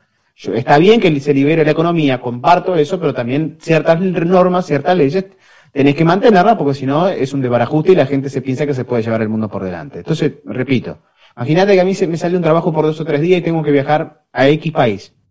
Ese país me pide para ingresar un test PCR, o sea que me tengo que hacer un test PCR en Uruguay, pero también tengo que hacer un test PCR para volver al Uruguay. Y si el test PCR para volver al Uruguay me sale positivo, no puedo ingresar a, a mi país. ¿Por qué? ¿Por qué no puedo? Si yo tengo el esquema de vacunación completo. Ah, porque sos positivo vas a contagiar. ¿A contagiar a quién? ¿Al que no está vacunado? Problema del que no está vacunado. Yo, digamos, eh, pensé en mí, pensé en mi familia, de que si estoy vacunado no voy a ir a un hospital, que seguramente yo pienso y analizo de lo fuerte que me dio el tema del COVID, que si yo no hubiese tenido el esquema de vacunación completo o si yo no hubiese tenido las vacunas, yo estaría en un hospital. Sí, a usted como le dio, sí, Echeverri, le, le dio fuerte, ¿eh? No, pero y conozco pila de gente. ¿Se asustó Echeverri? ¿Se asustó? ¿Se asustó en algún momento? ¿Se, se, se pegó un...? El segundo día, eh, digamos que, que, que mm, tenía mucha tos, tenía dolor de garganta, tenía mucha fiebre, eh, fui a levantar un balde y no podía con el balde cuando estaba levantando 60 kilos haciendo pesas y digo, pero pará, esto no joda. O sea, yo, porque, ah, mirá que había leído muchas historias de gente que le había dado el COVID y que contaba, no, pero no puede ser eso, no puede ser. Entonces dudaba de eso y me pasó a mí y ahora sí le digo, a mí, a mí sinceramente me dio fuerte y no poder levantar un balde fue, la verdad que... Eh, lo hacían limpiar estando hablaba enfermo, la, y después hay un, no pero hay un estudio hay un estudio que salió no recuerdo el nombre de, del médico es un médico francés en el cual hablaba de las características principalmente de, de esta variante y lo que hace eh, es que te saca todas las fuerzas que vos tengas en el organismo para poder combatir, digamos, eh, contra el bicho. Y eso hace que Ah, vos realmente te sientas indefenso. Yo te hablo y yo te digo que si yo no hubiese estado vacunado, yo estaría en un hospital. Y así como yo, mucha gente que le ha dado estaría en un hospital. La verdad, ¿eh? Y, y uno, y hay gente que piensa, no, que no sé qué, porque no sé cuánto. Y lo que más rabia me da, lo que más rabia me da, es que te, explican en los medios de comunicación y te dicen, bueno, los no vacunados hoy por hoy en CTI representan, no sé, del total de la población un 40%. Un 20% de los que tuvieron una sola vacuna. Y después te meten, por decirlo de alguna manera, un 50% de los que tenían dos vacunas, pero no tenían la dosis de refuerzo. Y ya saltan a sumar las dos dosis con la primera dosis. O sea que las vacunas no sirven para nada, que esto y que lo otro, porque no, no piensan en el 40% líquido de personas de que no están vacunadas. Ya te suman a la persona que no estaba, que tuvo una sola vacuna con la que tuvo dos y no tuvo la dosis de refuerzo. ¿Vieron? La mayoría de la gente que está internada son los que están vacunados. No, muchachos. O sea, no, no, esa suma no es válida. Esa suma no es válida. Y si analizás la cantidad de fallecimientos desde octubre para acá, más del 85% son gente que o tenía una dosis o tenía o no estaba vacunado. Bueno, yo le cuento el caso de mi tío, tuvo 45 días en CTI, boca abajo, mal, mal, mal. Eh, y él estaba vacunado. O sea, ¿cómo puede ser? Yo creo que el haber estado vacunado fue lo que lo recuperó, lo que lo salvó, porque estaba, estuvo mal, usted sabe, usted, yo le conté, le contaba la historia. Claro, porque eh, en eso tenés que, en, en eso tenés que sumar justamente Pero si él la tenía, persona pro- tenía tiene algún problema de, ¿no? problema de corazón, problema de... Claro. o sea, O un problema bastante serio. que le pasó a mi abuela anteriormente, que estando vacunada, mi abuela con ochenta y pico de años, estando muy mal, una condición muy mal, bueno, termina falleciendo, pero, pero, decía, ay, estaba vacunada, sí, pero, pero bueno, hay que ver todas las condiciones antes que tenía también. Y cuando cae mi tío pasa más o menos lo mismo, lo que es un poco más joven, obviamente, eh, estaba vacunado y yo creo que pasó, creo que tuvo como 45 días que, decían, bueno, está, se va, se fue. Y, el, y creo que gracias a la vacuna es que se termina recuperando. Son casos eh, que lamentablemente Echeverry estamos pasando, ay, vuelvo a insistir, hoy todo se discute sin saber, ¿no? Hoy todo se discute, la gente cuanto más discute, cuanto menos sabe. Y esto ha pasado en todos los órdenes de la vida, no es solamente nos está pasando. Y esto demuestra, ¿no? Lo miserable que podemos ser como sociedad, como ser humano, lo poco eh, eh, eh, eh, a ver, tolerantes, nos informamos de cualquier cosa, miramos el Facebook para tener como información. Tampoco se informen en las grandes cadenas porque lo que hacen la grande cadena es tratar de vender, obviamente, con algo que es noticia todos los días, dando cifras. Yo lo único que recomiendo es vacúnese, viva lo más normal, tranquilo, alejado de, de lo que son eh, la tía que escribe en Facebook, por ejemplo, que es antivacuna, que, que, que la tía no se quiere vacunar, pero que escribe en Facebook cualquier cosa aléjese de toda esa caca que hoy la mente nos rodea y trate de ser lo mejor posible. Lo mejor. La tía, la tía, nunca se vacunó nada. Y seguramente la antitetánica, ah, eh, la fiebre amarilla, nunca se vacunó nada. Yo Desde que, que, nació nunca se vacunó nada. Yo creo que le han vacunado varias veces a la tía, pero ahora dice que ahora no. Yo, yo, porque yo digo una cosa, ¿no? Vos sos, eh, estoy hablando de personas mayores, ¿eh? Personas mayores, a ver, más de 40 años. No, no, no estoy diciendo más de 20, más de 40 años que hoy te discuten, porque hoy eh, las vacunas se tornaron en algo político en el mundo, ya es un tema político, un político de cada país. Los mayores de 40 años, que son antivacunas, ¿nunca se tomaron una vacuna en su vida? ¿Alguien discutió, los papás principalmente, lo que hoy por eso tienen más de 40 años, que a sus hijos le dieran la antitetánica? ¿Que a sus hijos le dieran la vacuna de la gripe? ¿Alguna vez se discutió eso? o ibas y simplemente y te realizabas la vacuna. Nunca se discutió eso. Y ahora eh, todo se transformó en un tema político en Estados Unidos, con el presidente que estaba y con el que llegó. Bueno, pero presidente, en Uruguay, quedó en, evidencia, en Argentina. Pero, pero, quedó en evidencia el otro, el otro, hace muy poco tiempo atrás. El presentador de, de, de, que le está haciendo la nota, en el que estaba con público, le pregunta, ¿te diste la vacuna de refuerzo?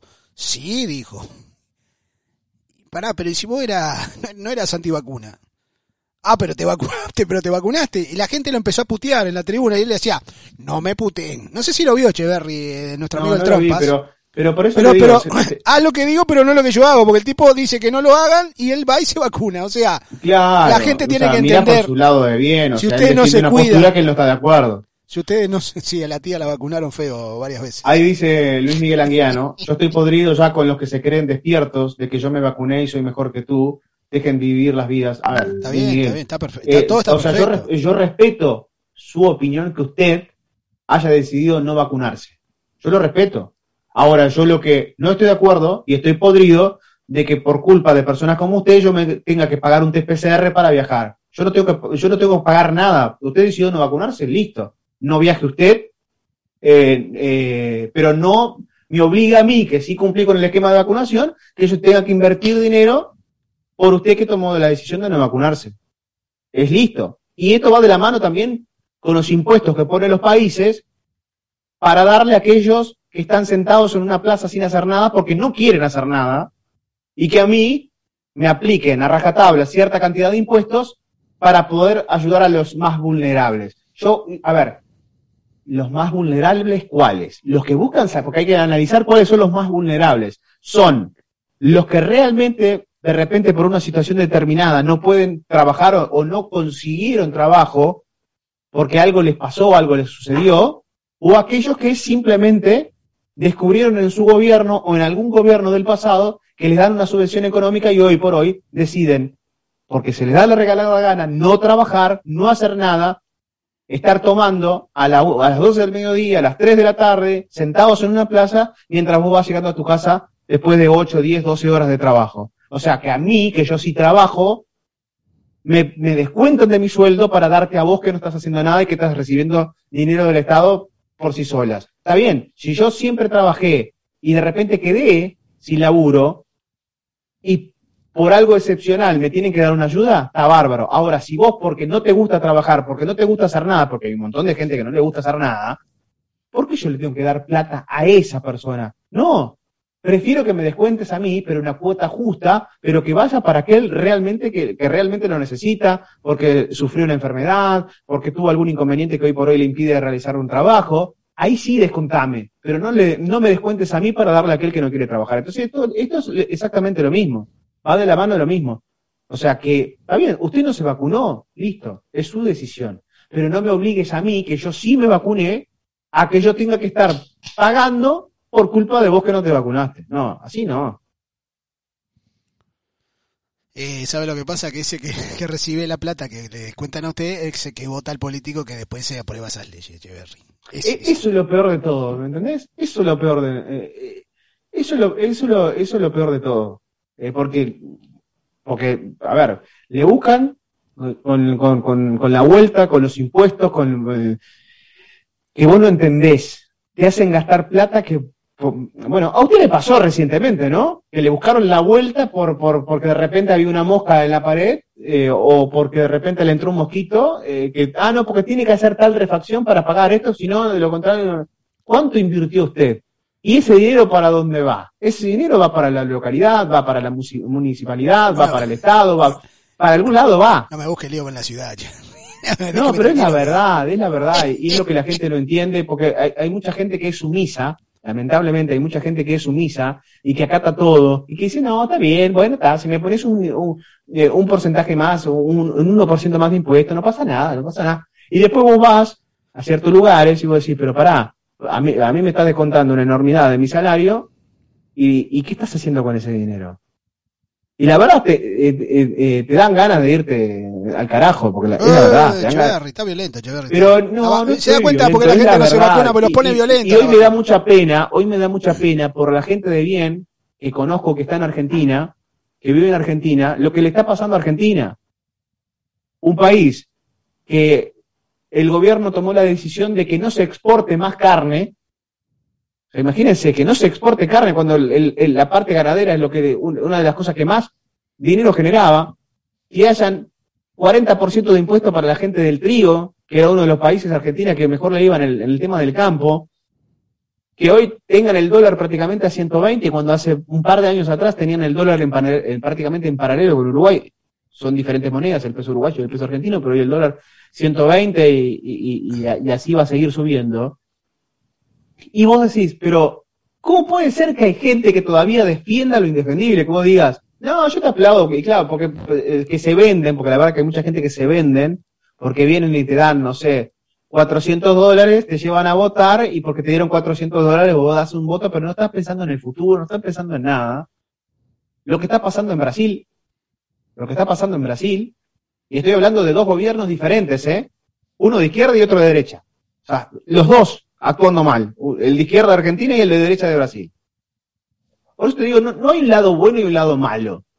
Son los dos malos. Y estoy hablando de los dos que supuestamente son opuestos, y los dos están haciendo pésimas gestiones. Entonces, los gobernantes, oye, a ver, Uruguay, se pedía un cambio. Muchas cosas se están haciendo bien, pero hay otras que en materia de seguridad, que la verdad, yo no creo ni un poquito que me saquen un comunicado que bajó hace dos años el tema de la inseguridad. Es mentira, porque yo estoy cansado de ver cómo se juntan los piches, cómo se juntan los vagabundos, cómo se juntan eh, la gente a controlar a la placita de enfrente del edificio, toda la noche y no aparece un solo policía. Entonces, ¿de qué seguridad me estás hablando? ¿De dónde estás sacando esos datos? Entonces, llega un punto como, ya, la verdad que te- es, son todos los políticos lo mismo, y la gente encima defiende lo indefendible. Usted sería alcalde de Tranquera, y, y- vos sí, pero no, no, tenés que razonar, tenés que, ah, tenés que ser equitativo, ¿no? O sea, si están haciendo las cosas mal, vos tenés que tener la independencia suficiente. Si votaste a un candidato y ese candidato no cumple con lo que vos votaste, y lo tenés que criticar, no lo tenés que aplaudir, no, flaco, o sea, si yo te voté y estás haciendo las cosas mal, estás haciendo las cosas mal. Entonces llega un punto que voy a decir, ¿qué tengo que vota- votar en...? Porque, aparte hay lugares que vos votás en blanco y ese en blanco Va para el que le tiene termina más. favoreciendo al que tiene al que tiene más. Entonces llega un punto que, que no sé qué tengo que hacer con el voto. ¿Entendés? Tenés que irte a vivir a Alaska, no sé. Buen lugar para ir, Echeverry. ¿eh? Te cuento que las focas y los pingüinos lo, lo, lo, lo esperan. Tengo, tengo para cerrar el programa el día de hoy, Echeverry, alguien que perdió los estribos eh, en un canal de televisión eh, mexicano. Un hombre que habla de, de esto que estamos hablando, ya para cerrar eh, esta jornada maravillosa que lo esperamos. ¿A qué hora arranca su partido, don Echeverry? A las dos y media de la tarde hora del este, una 30 centro, 11.30 de la mañana en Pacífico. Perfecto. Eh, y el loco explotó. El loco explotó. Cerramos con esto el programa del día de hoy. Eh, hablando, mire, mire, mire, mire, lo vamos, lo vamos a poner en pantalla para, para que la gente lo pueda apreciar. Lo tengo, me lo mandaron por Twitter. Eh, mire, ahí está, ahí está, ahí está. Vamos, vamos a ponerlo desde el principio. Vamos a ponerlo desde el principio para que la gente pueda escuchar. ¿Qué dice nuestro amigo? A ver, a ver, escuchemos, a ver. Al próximo. Ustedes, malditos antivacunas, bola de imbéciles, ya déjense de fregaderas y por lo menos pónganse el maldito cubrebocas y dejen de estar fregando al mundo. Si tú, antivacunas, eres un imbécil, ponte el cubrebocas. Ahí te voy. Perfecto. La verdad que excelente, excelente lo- Bien, bien. del amigo, lo aplaudimos, lo aplaudimos.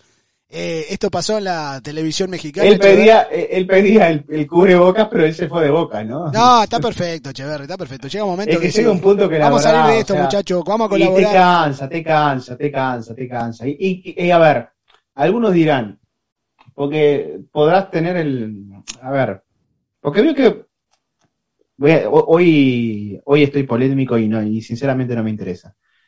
Eh, Está bravo Echeverri hoy, ¿eh? no, no, porque llega un punto que te cansa, que te, ya está, ya está saturado, la verdad te pudre en ese tipo. Y, y, algo, y si nosotros que estamos, no en un medio de comunicación, pero sí somos, eh, No, llegamos a muchas personas, Es un medio de comunicación igual, Echeverri. eh, eh, claro, eh, streaming eh, es un medio de comunicación, claro. A Más pobre, más pobre, más, bueno, no sé, más pobre no sé. Más triste y más feo de repente porque no tiene, Pero no tenemos los a cierta cantidad de personas, ¿no? Le llegamos a cierta cantidad de personas. Pero lo que, pero lo tenés que decir en algún lado, si no, digamos, te volvés eh, parte del sistema. Y yo no quiero ser parte del sistema si las cosas no están funcionando bien. O si las cosas no están haciendo bien. Yo no quiero ser parte de ese sistema. Yo quiero que las cosas se hagan bien y que sea lo mejor para todos, no solamente para mí, sino para, para todas las personas. Entonces, si vos, digamos, querés no vacunarte, está bien.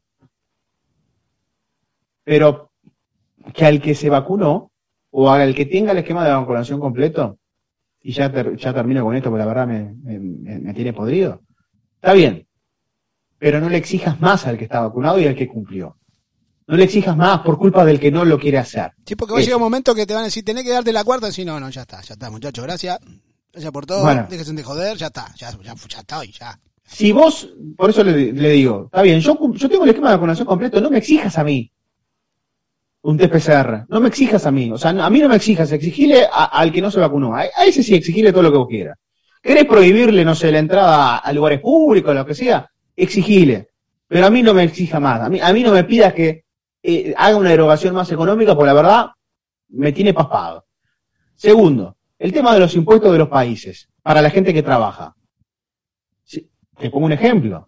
Eh, en Uruguay, desde hace muchos años, a vos no te sirve tener dos trabajos. Porque cuanto más ganás, no solo más aportás, sino que se te suman los dos salarios y, de repente lo que vos tenés que tener, terminar pagando de impuestos es un 60%. Entonces es una locura. Es una locura. Por eso me quiero ir de una vez. ¿A dónde va a ir Echeverry? ¿Para dónde va? No me he ido hace cinco años porque no he podido, pero... ¿A dónde va me- Echeverry? Se nos va Echeverry, muchachos, ¿eh? No, o sea, no me he ido a- hasta ahora, digo, porque no he podido, digo, por, por temas de, de, de- de pago de cosas, eh, no, no, no, no me he ido. O sea, porque eh, también soy responsable, porque hay un montón de gente que no, dice, ¿sabes qué? Estoy endeudado. Eh, voy, ¿qué me importa? Pero está, digo, tengo otra conciencia, fui criado de otra manera. ¿Para dónde se va eh, tal vez- Cuéntele a la gente. tal vez, tal vez soy un boludo, tal vez soy un boludo, tal vez soy un boludo. No me importa, digo, prefiero quedar con mis cuentas en cero e irme, pero yo hace cinco años me quiero ir. No, no es de ahora, hace cinco años que me quiero ir. O sea, si, si- si fuera por mí, hace cinco años me hubiese ido del país. Tiene sus cosas positivas, pero también llega un punto que los impuestos te matan, te liquidan, y, y vos no ves qué hacen con los impuestos.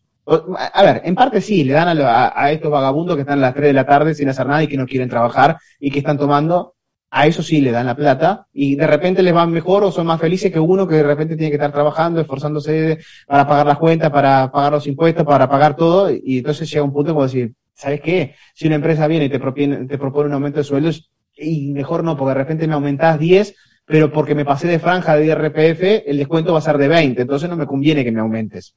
Eso por un lado. Págueme menos, señor empleador. Eh, no, porque llega un punto que eh, es la verdad, porque te ponen ciertas franjas que vos decís, pero a- en el país hay- hace como 10 años, o un poquito más de 10 años que hay una franja, si vos ganás tanto, eh, te descuento un 15%. Pero vos te pasas un peso No te voy a descontar el 15, te voy a descontar el 24%. Oh, pero porque me pasé un, ¿me vas a descontar el 20 24%? Y vos decís, y la verdad que llega un punto que te, que te paspa. Y, y, y la, la, verdad eh, te dan ganas de, de, de, buscar otras alternativas. Si fuera por mí, hace cinco años me hubiera ido. Entonces, simplemente digo que acá no, no importa si vos de, sos de derecha, sos de centro o sos de izquierda. Sea del lado que seas, vos tenés que tener la independencia de que si vos votaste a la izquierda, votaste al de derecha, votaste al de centro, y ese gobierno está haciendo mal las cosas, lo tenés que criticar, como tiene que ser criticado. Pero solo porque vos tengas una inclinación de izquierda, de derecha o de centro, o del partido que sea, o del lado que sea, que vos no te metas, digamos, ah, le perdono todo. No, no, criticalo como tiene que ser criticado.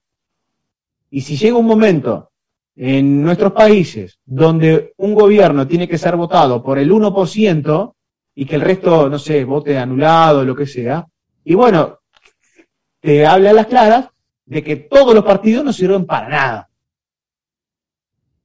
Porque va a llegar un punto, no sé, en algún momento de nuestras vidas o tal vez de nuestros hijos, vaya a pasar eso. No, no hay de defender lo indefendible, porque hay gente tan enseguecida que vota siempre lo mismo, lo mismo, lo mismo, lo mismo, lo mismo, toda la vida votó lo mismo, y no tiene la capacidad de decir, bueno, de repente aquí puede brindarme algo mejor, me cambio.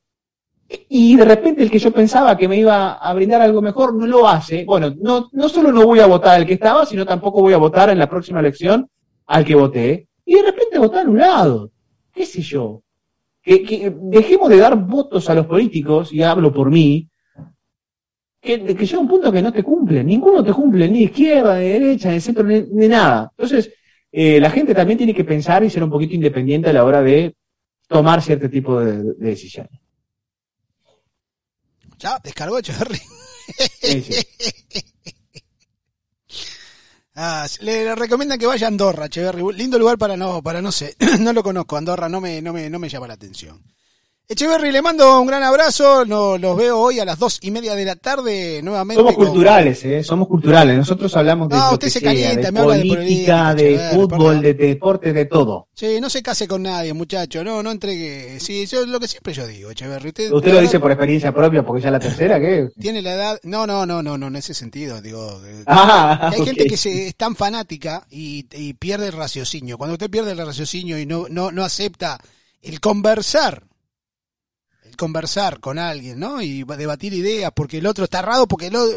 está- está- estamos mal, Echeverry. Exacto. Estamos mal, estamos. Cero tolerancia también. Estamos entrando en un mundo... No, de porque, porque ¿sabe cuál es el tema? Porque de repente vos, llega un punto que vos decís, ¿no? Porque opino de algo y te aparecen los que son contrarios al, a tu pensamiento. Sí, hoy- hoy- ¿Se da cuenta? Usted escribe una cosa en Twitter, por ejemplo, y, y siempre aparece algún contra. O sea, eh, es raro. Pero vos decís, viviendo un momento... pero pará, o sea, al menos dame, o sea, hablame, ¿querés hablarme contrario? Está bien, pero a- directamente los insultos. Pones un comentario a favor porque vos sos de derecha, porque vos sos de izquierda. Pones un contrario, un comentario, digamos, Bueno, de bien para que te conteste, lo primero que hacen es insultarte. Te pasaba Entonces con... vos decís, Echeverri, mejor no escribo. pasaba, pasaba con Real Madrid Pero si no por escribís, es como que te estás quedando callado. Entonces es, es difícil, ¿eh? Pasaba con Real Madrid Barcelona. Ah, vos sos Real Madrid. Vos, no, hermano, yo soy Peña- Peñarol, papá. Eso es lo que la gente... No hay tolerancia, Echeverry. Estamos viviendo en un mundo intolerante y poco... eh, Yo qué sé, no sé. Estamos lin- lindo planeta estamos habitando, ¿eh? Lo estamos dejando, estamos dejando para nuestros hijos realmente un planeta excelente, Echeverry, en unas condiciones eh, deplorables. Echeverry, le mando un gran abrazo, el saludo a toda la gente. Abríguense que está fresquito, 25 Fahrenheit hay a esta hora por acá. Eh, Bueno, pero vio ahí en Chicago, Illinois, que decía 7 Fahrenheit, menos 13 centígrados. Sí, sí, sí, está bravo ahí. Está precioso, ¿eh? Está bravo ahí, ¿eh? Lindo para no ir, lindo para ir. Saludos para la gente que está en Chicago. Sí, sí, sí. Si yo muestro lugares donde Yomara que anda por ahí, ¿no? Yomara es de Chicago, no, ¿no? de Houston, de Houston. No, no, De Houston. no, Eh, ¿Quién es de Chicago? ¿Hay alguien que es de Chicago? no tengo idea, Echeverry. A esta hora me, usted me hace preguntas que no, no le puedo contestar. Señor Echeverry, le mando un gran abrazo. Dos y media de la tarde, horario del este. Arranca la transmisión. Nuevamente el señor Alejo Echeverry en los relatos. eh, y esta noche, cancha neutral, a las 9 de la noche, horario centro, 10 del este. 7 de lo que será el Pacífico, así que... Ya le avisamos el horario, o sea que si la gente no se suma, No, no, usted... pongan la alarma del celular. ¿A qué hora es, a qué hora es cancha neutral? Repítalo. 9 de la noche centro. 9 de la noche centro, Diez del- 8 diez del del este. este. 10 del este. No, es una hora más. Perdón, 10 del este. 10 del este. Vamos de nuevo. Estamos mal, ¿eh? Qué bárbaro. No, 10 del este no. ¿A qué hora, a qué hora centro? 9. Otra vez. Nueve está centro. drogado hoy usted. No. 9 centro. 10 del este, 7 del Pacífico. ¿Estamos bien? Sí. Vio que el cerebro, el cerebro cuando usted va para atrás, va como para atrás y para adelante, ¿no? Pero ¿Para qué me mete el horario del medio? O sea, ¿por qué no me dice Porque el donde, horario vivo- del porque donde estoy viviendo No. ahora, Echeverry, ¿qué hago? ¿Qué le digo si el horario es suyo? Me complica, o sea, si, si sabe que hay tres horarios más o menos fijos en Estados Unidos, deme el horario más alto y después vamos bajando. No me meta el de medio que también Le, dice, levanta. le dice el cerebro, fue para atrás y para adelante. Señoras, señores, el abrazo, el abrazo para todos, tengan buena jornada, pórtense bien, sean buen, buena gente, que es lo importante en este planeta. Hasta mañana. Bueno, hasta esta tarde, don Echeverry. Que pase bien. Chao.